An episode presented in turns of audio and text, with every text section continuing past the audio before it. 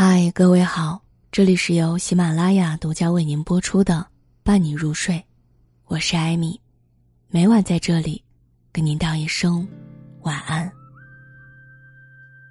十八岁的恋爱最好谈，喜欢就够了，只享受当下，不会考虑未来。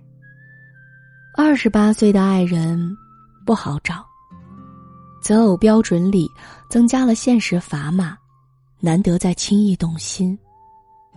那四十岁之后呢？好的、坏的都经历了。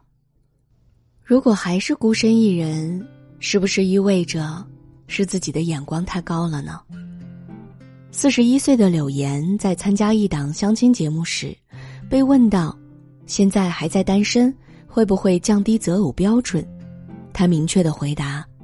我从未降低过自己的择偶标准，因为我一直没有遇到让我可以放弃所有标准去心动的那个人。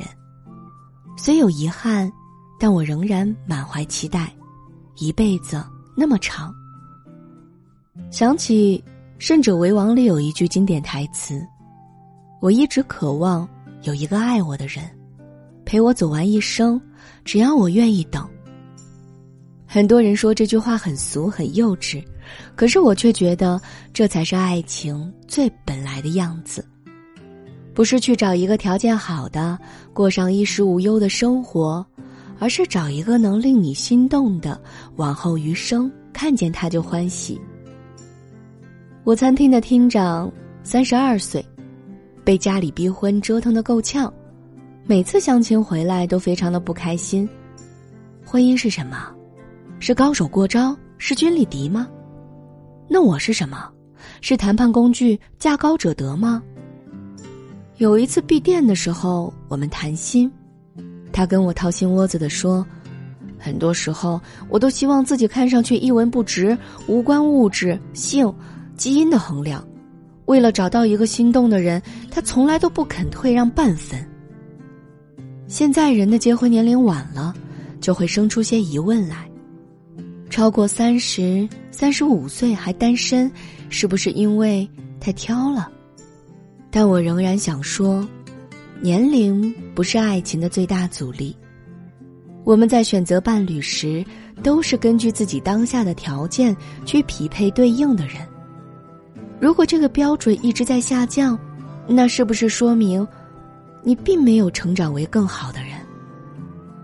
若你越来越好。以前看不上的人，现在就更看不上了。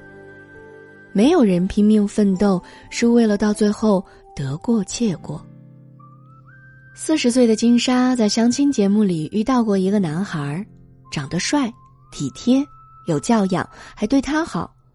当人人都说他适合金莎时，金莎却毫不犹豫的拒绝了。不为别的，就是没有感觉嘛。他对爱情的定位清晰明了，并且不轻易动摇。如果降低了择偶标准，就相当于否定了之前对爱情的执着。为了找对象而去谈恋爱，他做不到。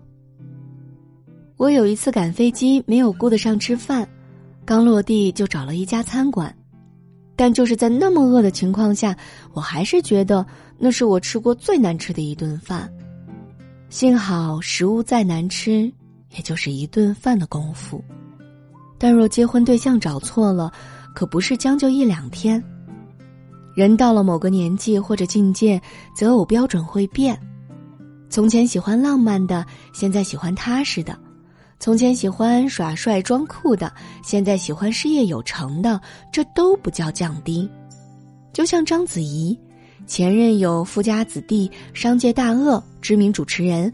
条件都很好，都是货真价实的精英，但他后来选择的却是有点糙、有点直男的汪峰。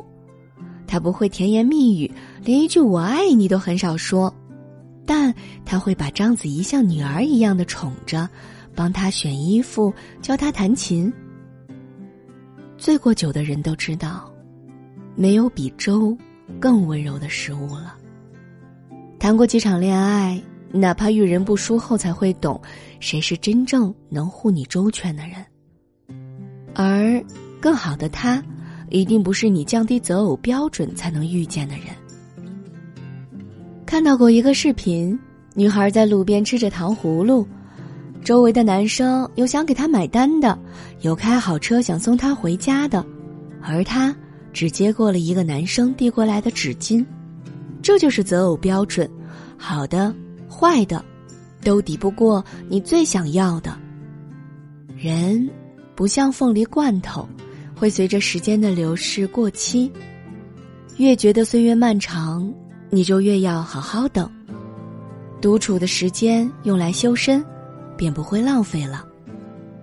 总有一个人让你明白，为什么和其他人是没有可能的。